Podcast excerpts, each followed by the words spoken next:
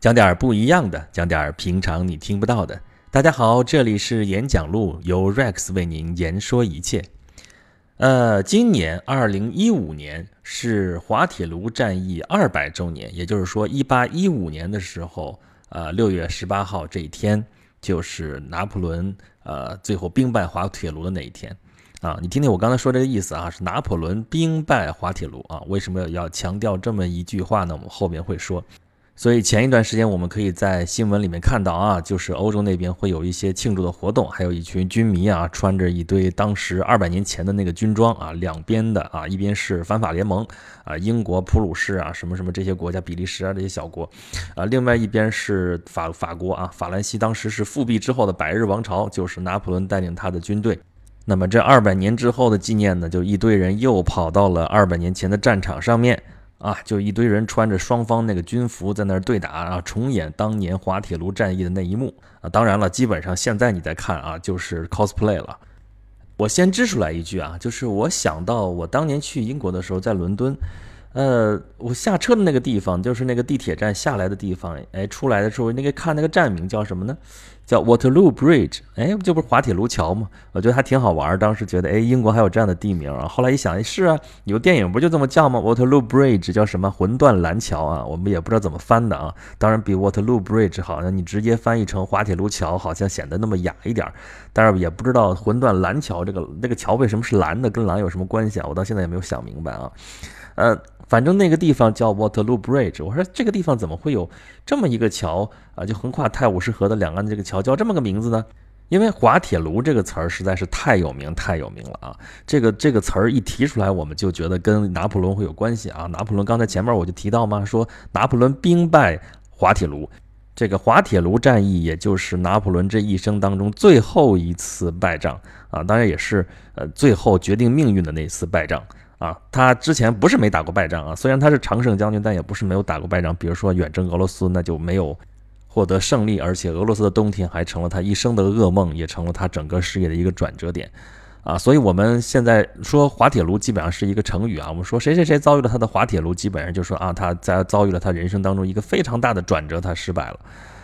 但是你说伦敦这地方为什么还会有以滑铁卢为名字来命名的这么一个地方呢？这是不是会显得有些不吉利呢？想什么呢？想什么呢？人家可是战胜方啊！不光是英国有沃特路来命名的这个名字啊，人英国的那些殖民地，英语世界里边有好多叫以滑铁卢、沃特路来命名的地方，好不好？对于英语世界的人来说，他们是胜利者，他们当然可以觉得滑铁卢是一个非常吉利的事情，好不好？但是那为什么我们世人一说到滑铁卢的时候，还是那种觉得啊，你就一碰到说谁遭遇他的滑铁卢就是失败了呢？还不是因为拿破仑名气大吗？啊？鼎鼎大名的拿破仑，虽然他失败了，但是他的光荣还是归于了他。所有跟他有关的这些词，还是跟他的名字紧紧联系在了一起。所以，我们照样可以用这样的成语：谁谁谁遭遇了滑铁卢，啊，就是失败了。我们也不会去想说，其实如果，比如说，我们把这成语的主语换成威灵顿公爵，其实威灵顿公爵如果遭遇了滑铁卢，其实他是胜利了。这在整个世界历史上都是比较诡异的一件事情啊，就是某一场战争，我们记住的是失败者，而不是胜利者啊。我们也不是没记住胜利者啊，只不过是胜利者的光辉就这样被失败者的光辉给掩盖住了啊。不信，我现在问你个问题：我们都知道滑铁卢战役的时候，英方这边的统帅是威灵顿公爵，那么有多少人能不假思索、不去百度就能直接告诉我威灵顿公爵的名字叫什么呢？所以，对于两百年前的这场战役来说，本来它既是拿破仑的滑铁卢，也是威灵顿的滑铁卢，但我们往往记住的是它是拿破仑的滑铁卢。但同时，滑铁卢战役或者说以它为标志结束的这个拿破仑战争，这是英国和法国啊这么几对老冤家之间，这是几百年之间基本上是最后一次打仗了。啊，后面就零零散散的就没有多少了，基本上，然后最多就是到二战的时候被那个德国占领的这个法国维系法国跟英国打过仗，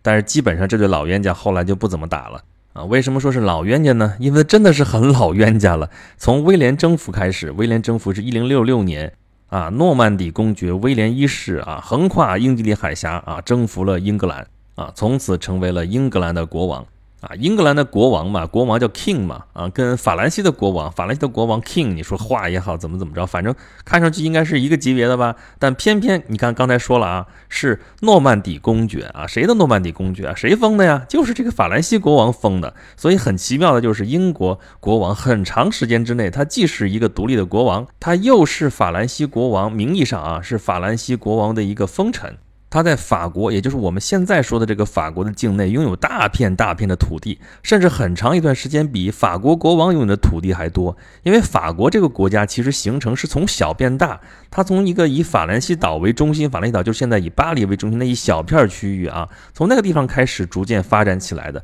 然后他一开始起来的时候，其实周围的诸侯都比他强啊，奉你为啊国君不假，奉你为国王不假。但是底下这些诸侯都其实不怎么听国王的话，所以王权是在逐渐逐渐加强，一直到后来加强到我们知道路易十四那个时代那么强大的一个王权的时代。但是在这之前很漫长很漫长的一个时代啊，不管是你之前的什么卡佩王朝，还是什么法鲁瓦王朝，这都是王权其实并没有那么强大。所以我们听说过英法百年战争啊，这个战争打了一百年，这是人类历史上持续时间最长的一场战争。那你说这么长的战争打什么呀？打的就是英格兰国王声称自己在法兰西的土地上有大片大片的封地，这片封地不光是要保留下来，而且还要继续扩大。那法国国王不干了，说你好好当你的英格兰国王好不好呀？你还用诺曼底公爵的名义在这儿占地，好，那你是诺曼底公爵，你承认你是我的封臣是不是？好，那我就可以命令你，我就可以惩戒你，我取消你的封地，这样行不行啊？那行吧，那就没法谈了，打吧。打一打打了一百多年，这中间还出现了像圣女贞德这样的民族英雄啊，我们现在都耳熟能详。所以这一开始是争夺呃大陆上面的这个英格兰国王的这个封地，后来就是英法就是进入大航大航海时代之后，英法之间要争夺制海权、争夺殖民地啊，之间互相打来打去，打了反正这争霸战争一直打了有那么几百，恨不得上千年的时间。所以英法国家两国之间几乎就是世仇啊。甚至到现在，你到法国去，你你跟人说英语，那法国人都不待见你。他会说，他也不跟你说。这就是法国啊，作为欧陆大国啊，与生俱来的这样一种骄傲。因为法国到现在啊，除了俄罗斯和乌克兰之外，都是欧洲最大的国家。那在西欧，它就是最大的国家。尤其是在传统的这个欧罗巴半岛，就是西欧，主要是西欧这块来说的话，法国一向都是核心大国，但偏偏就隔着个英吉利海峡，有那么一个不大不小。不远不近的岛，啊，之所以说它不大不小，是说你说它要再大点儿，那它就是大陆外边一个孤悬海外的一个比较大的一个威胁，那整个大陆上的国家可能就会抱团对付它，大陆上可能情况就会好一些。那你说它要再小点儿，那那那就没什么大的影响力，那我们就可以不鸟它，对不对？那我欧洲人自己忙活自己的就行了，大陆上的人不用管海岛上人怎么去想这个事情。你说它现在不大不小，再有呢，不远不近。它要远一点也是，我可以不去理它了，对吧？你看冰岛就很远，它很少能影响到欧洲的什么事物。当然，它也那上面人也太少了啊，也太靠北了，自然环境也比较恶劣。当然，它要再近一点的话，那就跟欧洲融为一体。那我们就直直接来说吧，你再近一点，就跟欧洲大陆接上了，对吧？现在它不大不小，不远不近，它呢，呃，足以影响欧洲的政局，但是又不能彻底左右欧洲的政局，所以它就变成了一个。哎呀，搅和搅和有余，但是你真正让他能成什么大事儿也不足啊！所以对于英国人来说的这个心态也比较奇怪啊。他作为一个刚才说孤悬海外的这么一个岛，不大不小，不远不近。那么他守着欧洲，应该是个欧洲国家。可是因为他隔着个海峡跟大陆相望，他又觉得自己可能跟欧洲大陆上的人又不太一样啊。那么他对他们来说，呃，这个海峡在古代的时候可能是一个天然的障碍，但是这个障碍又没有宽到说人过不去。威廉征服不就征服了吗？虽然是自一零六六年威廉征服之后，英国本土没有再被征服过，但是有这样的先例啊。而这个小小的海峡并不是过不去的。所以它的安全就寄托在说欧洲大陆上不会出现一个巨大的一股力量，那么欧洲大陆的统一对于英国来说就是一场噩梦，因为它不够大啊。它如果真的再大一些，那欧洲你统一了对我来说也不是什么特别大的一件事儿啊。它呢又又有足够的力量去搅和欧洲这个政局，所以它就成了这么一个，好吧，我不说了，你明白就行了。所以欧洲有英国在，那且统一不了呢。尤其是最近这几百年，英国恨不得是每隔个一百年就要跟欧洲大陆上一个比较强大的力量啊，要对抗那么一阵子啊，就是拉上欧洲大陆上另外一些国家跟这个大的这个力量崛起的这个力量要要对抗。啊，这拿破仑战争这是中间的一次啊，拿破仑战争之前一百年就是伟大的太阳王路易十四的时代啊啊，我们之前的节目里边说过，路易十四在位时间太长了，七十四年，然后他治下的法国也是欧陆强国，强国中的强国啊，他当时就真的野心勃勃，想要统一欧洲，其实有这个心的，尤其是当时一七零一年就开始了那个西班牙王位继承战争啊，跟那个拿破仑战争几乎就整整一百年。我们知道，西班牙是除了法国之外，欧洲另外一个大国啊。西班牙的国王绝嗣，然后有继承权的是谁呢？一方面是法国的波旁王室，另外一方面是奥地利的哈布斯堡王室。这两个王室都是欧洲最大的王室。然后这两个王室中的任何一个一旦获得了西班牙的继承权，那么对于英国来说，就是一个非常可怕的结局，就是欧洲会形成一个巨大的王权啊，尤其是法国。法国路易十四已经是欧陆大国，已经是呃实力强大了。如果他再把西班牙收入囊中，那这个国家就会非常非常的庞大啊，英国可能就对付不了了。所以他要极力阻止这种事情发生。当然，最后的结果是英国终于如愿以偿了，就是啊，虽然继承西班牙王位的是法国的波旁王室，但是啊，西班牙的王位和法国的王位永远不能合并啊，也就是说，法国和西班牙还是两个独立的国家。那么欧洲还是维持着足够的军事，这样对英国来说就是最安全的啊！主持这场战争的，在英国这边的统帅是谁呢？丘吉尔 啊，不是那个二战期间就是挽救了英国的那个温斯顿·丘吉尔，那个历史上最伟大的英国人温斯顿·丘吉尔，而是他的老祖宗马尔博罗公爵约翰·丘吉尔啊！我们知道那个伟大的温斯顿·丘吉尔是德国诺贝尔奖的啊，他得的可是诺贝尔文学奖。啊，他在他的著作里边，主要是英语民族史啊，像这样的书当中，对他这个祖先是赞誉有加，而且是深刻的影响了他的一生。啊，那么拿破仑之后的一百年发生的事情，我们就更清楚了，就是两次世界大战都是因为德国的崛起，在欧洲大陆上出现这么一个新兴的国家，而且越来越强，越来越强，啊，也是英国不能容忍的，所以他。跟他的世仇就是跟法国像这样的国家联合起来，一起来扼杀德国。我们是不是听这样的剧本觉得挺熟悉的啊？是不是会让大家想到中国的战国时期啊？不能说春秋，得说战国啊。英国就像一个主持合纵的一个国家啊，不管欧洲大陆上出现怎样的一个强权，英国都能够主持合纵去绞杀它。不知道这对于欧洲来说是幸运还是不幸呢？但是在中国这个剧本，我们都知道，后来是秦始皇统一了六国啊。咱们上一期节目里边讲过啊，我们今天的很多人看历史都是以决定论的这样一个角度来看，就是说，因为我们现在知道很多历史事件的结局，所以我们拿结果去看当时的事情的话，可能会引起一些误解。就比如说这个秦始皇统一六国，这并不是一个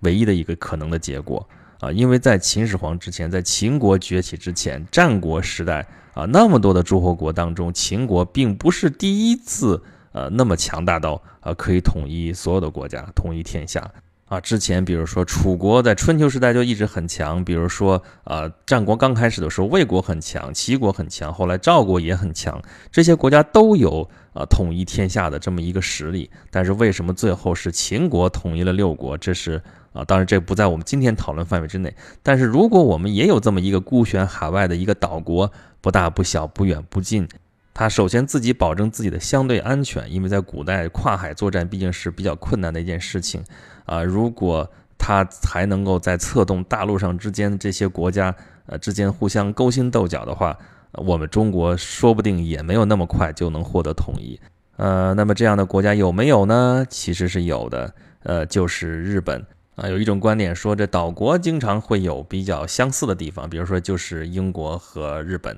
啊，都在亚欧大陆的两侧啊。英国是在亚欧大陆的最西端啊，呃，日本是在亚欧大陆的最东端，都跟大陆是隔海相望啊，中间是一衣带水啊。而且这两个国家都是君主立宪制国家，而且他们的王室都号称是血统纯正，这么一直传下来的。啊，日本那边直接说这个天皇是万世一系啊，从天照大神时代开始往下传呃，现在已经几千年了，呃，但英国那边不这么说。但是从征服者威廉一零六六年征服英格兰到现在，呃，这一千年的时间，呃，中间其实虽然换了几个王朝，但他们都有血缘关系，所以也可以说是一条血脉流传下来的，呃，这么一个王室。但是他们的情况又很不一样啊！英国是跟欧洲很早就开始发生关系，而且他很早就参与到欧洲大陆的事务当中去。啊，但是中国，你看春秋战国在统一之前的时候，那日本还插不上手呢。日本那时候自己还是呃一锅粥呢。等到后来日本跟中国大陆真正开始发生关系的时候，中国已经是一个统一的一个国家了啊。而且相对于中国大陆这么一个巨大的体量来说啊，日本那个岛还是小了一些啊。总之吧，所谓天时地利人和，那么就是在欧洲。啊，有英国这么一个岛在外面，对于欧洲的局势，对于欧洲的统一，啊，有着巨大的影响。啊，欧洲到现在啊，二战以后，他们觉得打得太惨了，不能再打了，那么就不打仗，那他们反而有了个统一的机会，那就是欧盟，咱们和平谈判，咱们呃聚在一起吧。啊，结果因为英国在这儿，英国他还跟别人不一样，比方说他之前加入了欧盟，但是他不加入欧元区，甚至现在还有动议说，我们是不是连欧盟也退出来呀？啊，总之，欧洲的统一之路还非常非常的遥远。从这个意义上来说，滑铁卢战役也是欧洲的滑铁卢，啊，欧洲统一的滑铁卢。啊，像路易十四、像拿破仑、像甚至后面希特勒这样的强人，他们不管从哪个意义上来说，要统一欧洲的这个梦想，最后都是魂断蓝桥，都 魂断在 Waterloo Bridge。好吧，我们今天借着这个滑铁卢战役两百周年的纪念啊，讲了讲有关拿破仑的滑铁卢，有关于欧洲统一的滑铁卢啊，这里边可以讲的事情还有很多很多，尤其是我们提到了像拿破仑这样的人物，他那一期节目肯定是说不完的。我们以后有机会再好好的讲一讲拿破仑的故事，那肯定是非常非常的精彩。